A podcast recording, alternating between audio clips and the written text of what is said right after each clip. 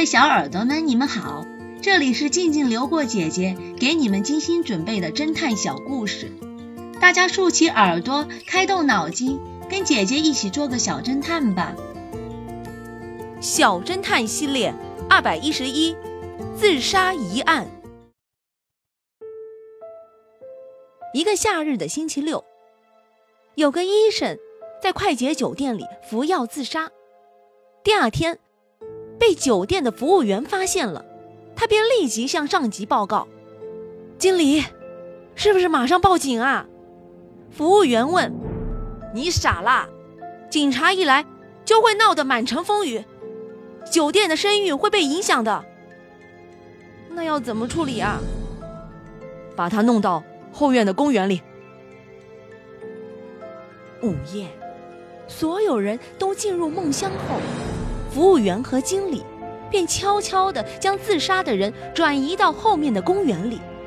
他们抄起一张被丢弃的报纸，把它铺在死者的下面，顺手把遗书放到了死者的口袋里，还把有毒的杯子放在他脚边。乍上去一看。就是一般的自杀现场，而服务员和经理也做得十分利落，丝毫没有留下与自己有关的证据。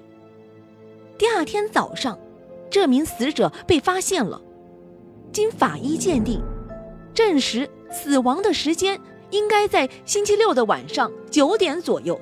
X 神探在查看过现场后，突然他看到了一张星期天的报纸。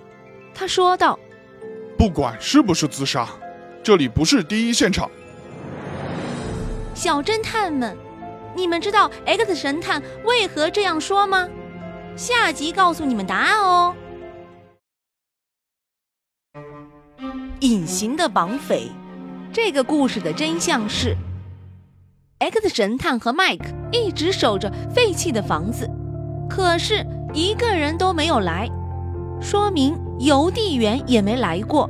既然邮递员没把信送到指定的地点，绑匪又是怎么收到信的呢？所以，绑匪很有可能是邮递员。